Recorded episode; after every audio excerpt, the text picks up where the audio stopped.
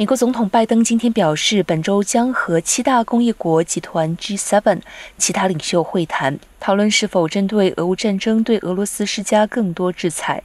当记者询问拜登，欧洲联盟提议对俄罗斯施加最严厉的制裁，包括制裁俄国最大银行，禁止俄国广播公司使用欧洲无线电波，在六个月内禁止俄罗斯使用。而美国是否有计划？拜登回答，一直对额外制裁保持开放态度。